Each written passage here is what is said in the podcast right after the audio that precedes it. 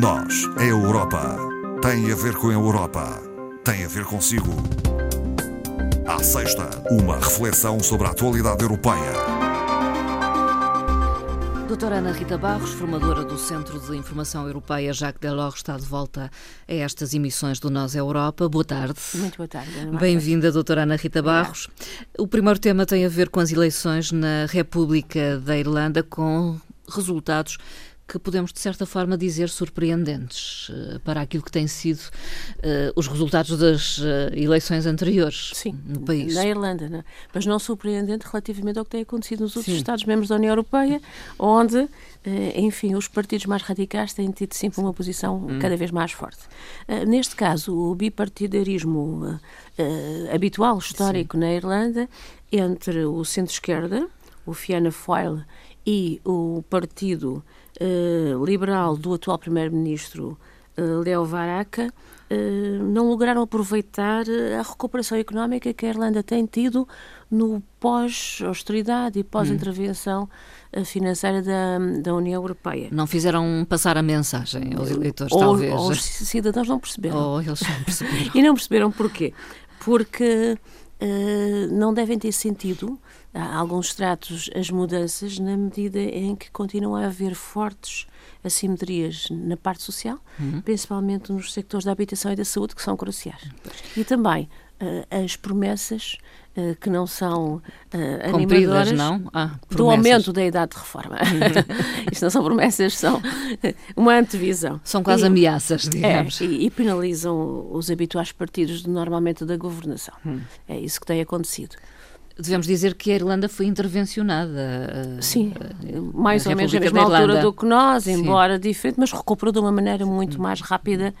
Uh, no entanto, desta vez, o que, o que, surgiu politicamente foi o partido Sinn Féin, uhum. uh, que, como nós sabemos, é o, é o braço político da organização terrorista IRA, Sim. Uh, que já foi extinta, já, princípio. mas continua ali a parte política, que normalmente é Sim. é mais moderada, mas continua, e, há sempre um ajuste, hum. uh, digamos, um ajuste de contas com a opinião pública, hum. né? mas desta vez fez promessas eleitorais, e as promessas foram aumentar o investimento público, Uh, e aumentar também os impostos. Ora, hum. para os cidadãos abrangidos, uh, talvez isto seja prometedor, uhum. não é? Porque normalmente os, os impostos vão penalizar outros tratos uhum. e as empresas. Como nós sabemos, a Irlanda tem uh, uma taxa sobre os rendimentos Uh, o nosso IRC, digamos Sim. assim, dos mais baixos. Ah, dos mais baixos. Dos mais baixos da, da Europa e o aumento faz criar no sector empresarial uh, alguma hum, apreensão, como é natural.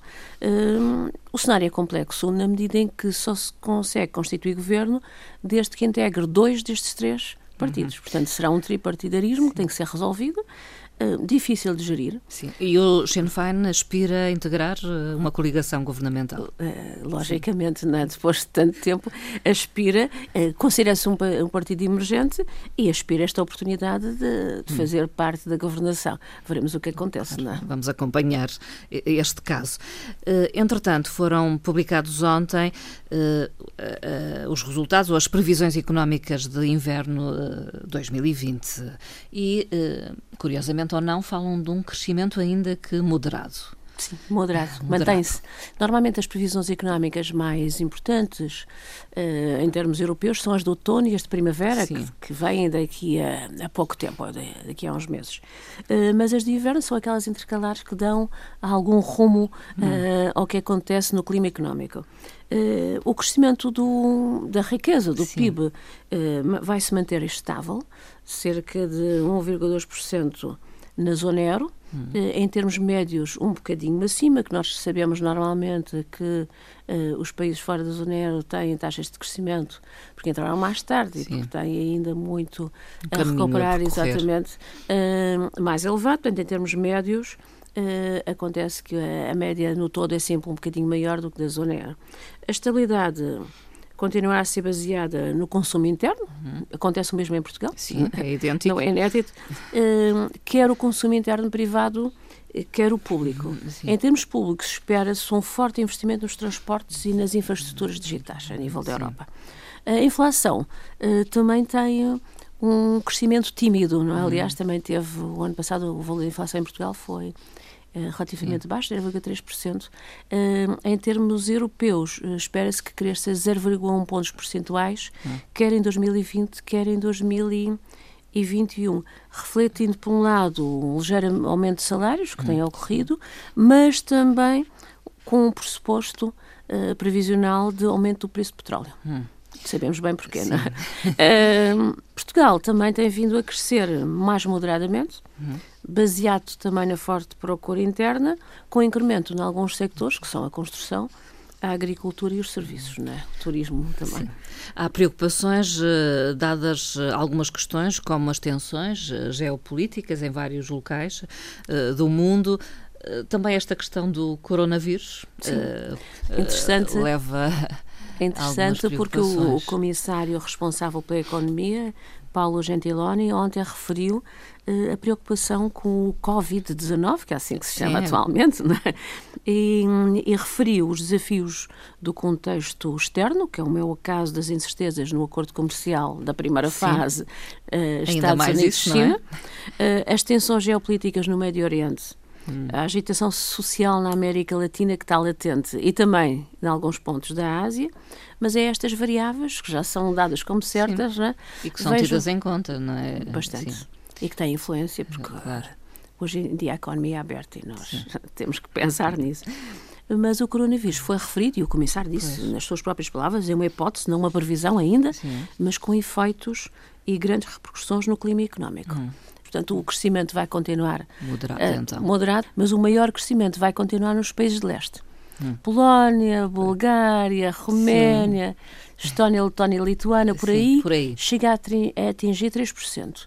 Tudo o que é sul da Europa e mesmo a Europa Central, a Alemanha, e a Alemanha, é Alemanha. é importante porque é um motor, e se a Alemanha compra, enfim, ficamos mais satisfeitos, uh, aí vai rondar uhum. um, em alguns casos, Sim. um 1,9% ou menos. Ou menos. A União Europeia prepara-se para debater eh, nos próximos tempos Uh, o quadro financeiro, um, com restrições. O quadro uh, a ser negociado já na Cimeira Extraordinária do próximo dia 20, não é? Um dia assinalável. Uh, para o próximo quadro 21-27, eh, tem uma proposta que se julga verificar no 1,04 mil milhões de euros. Muito uhum. dinheiro, nós sabemos, Sim. mas que é o, é o quadro financeiro, o envelope financeiro mais rígido desde 1988. Uh, e isto porquê? Porque se espera uma certa retração por parte dos dirigentes uhum. políticos a nível de chefe de Estado e Governo, que compõem a Cimeira. Porque a proposta, quer da Comissão, Sim. Eh, é 1,13 mil milhões, e a do Parlamento é 1,32 mil milhões. Parece que não, mas 28 mil milhões relativamente à proposta do, do Parlamento, em termos orçamentais, é muito. Não é? é, é uma diferença. Às vezes estas iniciativas partem da da Comissão, mas desta vez é mesmo do Conselho. Uh, temos, por um lado, os defensores da austeridade, os do costume. Uh, Dinamarca, Imagino. Países Baixos, a, a Alemanha, Áustria, talvez. a Suécia, não. não. A Alemanha, uh, ainda não. A Alemanha está no meio termo. A Alemanha e a França, digamos que são o ponto intermédio Sim. da balança.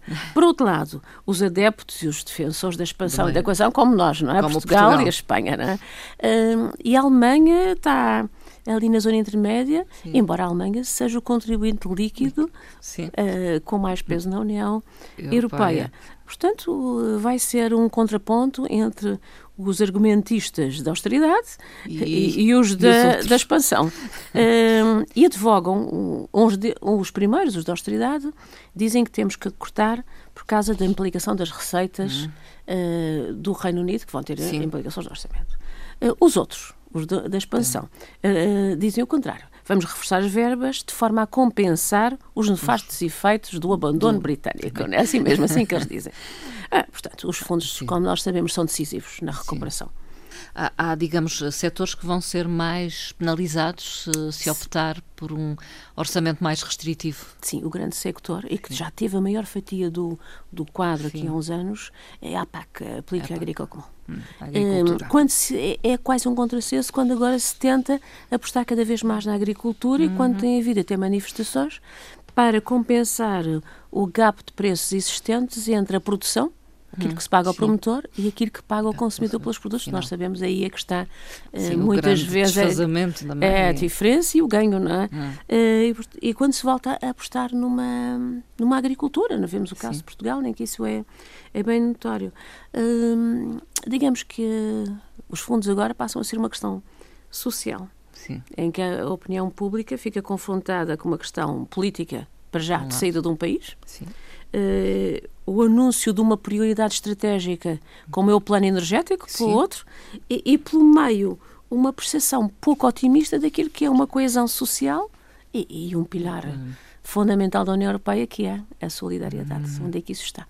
Uh, portanto, a Cimeira de 20 de fevereiro será a acompanhar e, e, esperemos que traga uma ideia mais social e mais coesa. Sim para a Europa. Para a semana estaremos aqui para dar, eh, enfim... Ou daqui a duas semanas falaremos duas sobre semanas, isso. Eh, para dar conta dos resultados. O capital do Banco Central Sim. Europeu permaneceu estável mesmo após a saída do Banco de Inglaterra. Vai manter o capital de 10,8 mil milhões hum. de euros após a saída do Banco de Inglaterra do Sistema Europeu de Bancos Centrais. Há um contributo dos outros para ir ao os, encontro? Os outros, uh, todos os que pertencem, porque fazem parte do capital, os que pertencem à zona euro e os que não, não pertencem, pertencem, à zona euro. Embora com valores diferentes. O Sim. capital uh, dos que pertencem à zona euro é de 81%, a participação no capital, e os outros ficam com o remanescente, logicamente. Uh, e, mas também com uma questão aqui, talvez seja importante referir, é que os que pertencem à zona euro não só subscrevem, como realizam o capital todo. Uhum. Enquanto que os que não pertencem à zona euro só são obrigados a realizar 3,75% do, do capital, capital, que é o caso do Reino Unido. Um, esse montante não vai ser devolvido pelo banco ao Reino Unido uhum. e depois subscrito por todos os bancos dos 27, uh, de acordo com a percentagem uh, da população e Sim. com a, a, participação na riqueza da União Europeia, ou seja, o PIB no todo europeu, e de acordo com o facto de pertencerem ou não, ou não pertencerem à, à zona euro. Uh, Portugal pertence, parte, pertence, pertence à zona euro. Uh, cabe uh, a subscrição e o pagamento, não é? Uh, de 1,9% do capital que vai ser Sim. distribuído, mas que vai ser realizado em três anos. Hum. Este ano já 2020, é 2021 então. e 2022, e para os outros Estados-membros também. É igual. É, mesmo, é igual. É um triário. Este dia 11 de fevereiro assinalou-se o Dia Internacional das Mulheres na Ciência. Elas estão cada vez mais presentes? Em alguns ciência? países. Sim. Por exemplo, a Alemanha tem das, melhores, das uh, mais baixas percentagens, das menores percentagens. Curioso. Curioso. uh, o Eurostat divulgou alguns dados, é isso? Exatamente, para assinalar o dia, divulgou uh, e fez, ajustou a média aos 27. Porque os dados, os dados fechados são de 2018, mas ajustou. Sim. E a média dos 27 é de 41% da participação feminina. Uhum. Um, todavia, os valores e os Estados-membros com maior percentagem são a Lituânia, com 57% de mulheres, a Bulgária e a Letónia com 52 e a Dinamarca com 51. Portugal tem 49, portanto acima da média. Sim. É, um, no lado contrário, temos a Finlândia com 29, a Alemanha, como já dissemos, com 33, Sim. a Hungria e o Luxemburgo com 30 e 31. Entretanto, estão abertas também candidaturas ao Prémio de Jornalismo uh, Lorenzo Natali. É um prémio dedicado a um, reportagens que relatem eh, realizações humanas em torno do desenvolvimento sustentável, mas um desenvolvimento sustentável transversal, uhum, que abrange áreas que vão desde a pobreza e as desigualdades sociais até à saúde, passando por juventude, democracia, alterações climáticas, ambiente e tecnologia. Portanto, é muito vasto. Uh, são, afinal, três prémios. Sim. Existe o grande prémio destinado a uma publicação num órgão de comunicação social num país terceiro, com quem a União Europeia tem relações. Sim o Prémio Europa para uma publicação num órgão de comunicação social sediado no Espaço da União Sim. e o Prémio Emergente para jornalistas com menos de 30 anos. Jovens, então. Uh, qualquer uma do, dos tipos de publicação ah. é aceite Sim. e é aberta a jornalistas do mundo inteiro não só europeus. Sim. Portanto, pode ser comunicações em linha, pode ser imprensa, ah, audiovisual. Vídeo, sim. Exatamente, Áudio. portanto, é tudo válido. As candidaturas estão abertas até 15 de março. Fazemos o apelo a que se candidatem. Sim. O prémio é de 10 mil euros por uh, prémio Sim. por cada uma das categorias e, e homenageia um, um antigo comissário, penso que vale a pena referirmos, Lourenço Natal, e penso que nós nos lembramos, mas as gerações mais novas talvez, talvez não. não. Uh, exerceu funções de comissário entre 1977 e 1989 sendo defensor da liberdade de expressão, da democracia, dos direitos humanos e o responsável pela pasta do desenvolvimento na União Europeia. Para terminar, a doutora Ana Rita Barros, é habitual, traz sempre aqui uma frase que hoje tem ainda a ver com a saída do Reino Unido da União Europeia. Uh, talvez seja uh, de referir o seu autor, Sim. John Kerr, que é um diplomata uh, que fez parte da, governação, da Convenção Intergovernamental do Tratado da União Europeia, vulgo Tratado de Lisboa, e que redigiu o famoso artigo 50. Sim. E o artigo exatamente invocado pelo Reino Unido para a para sua saída. saída. Neste momento ainda continua a ser membro do Parlamento Britânico. Uhum.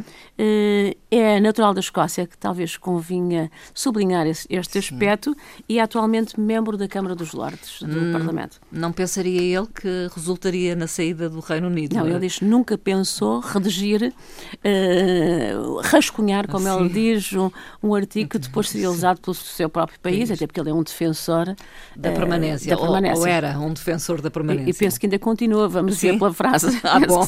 Então vamos ouvir. Então a frase diz o seguinte, John Kerr, portanto, diz que os meus filhos verão como o Reino Unido regressa à União Europeia. é otimista. É otimista. É, é. Uh, mas pronto, fica a referência Sim. de alguém que teve no processo uh, e que incluiu o artigo no, no, Tratado Europeu. Obrigada, doutora Ana Rita Barros, e até Muito obrigado, próximo encontro aqui nas tardes da Atena. Obrigada.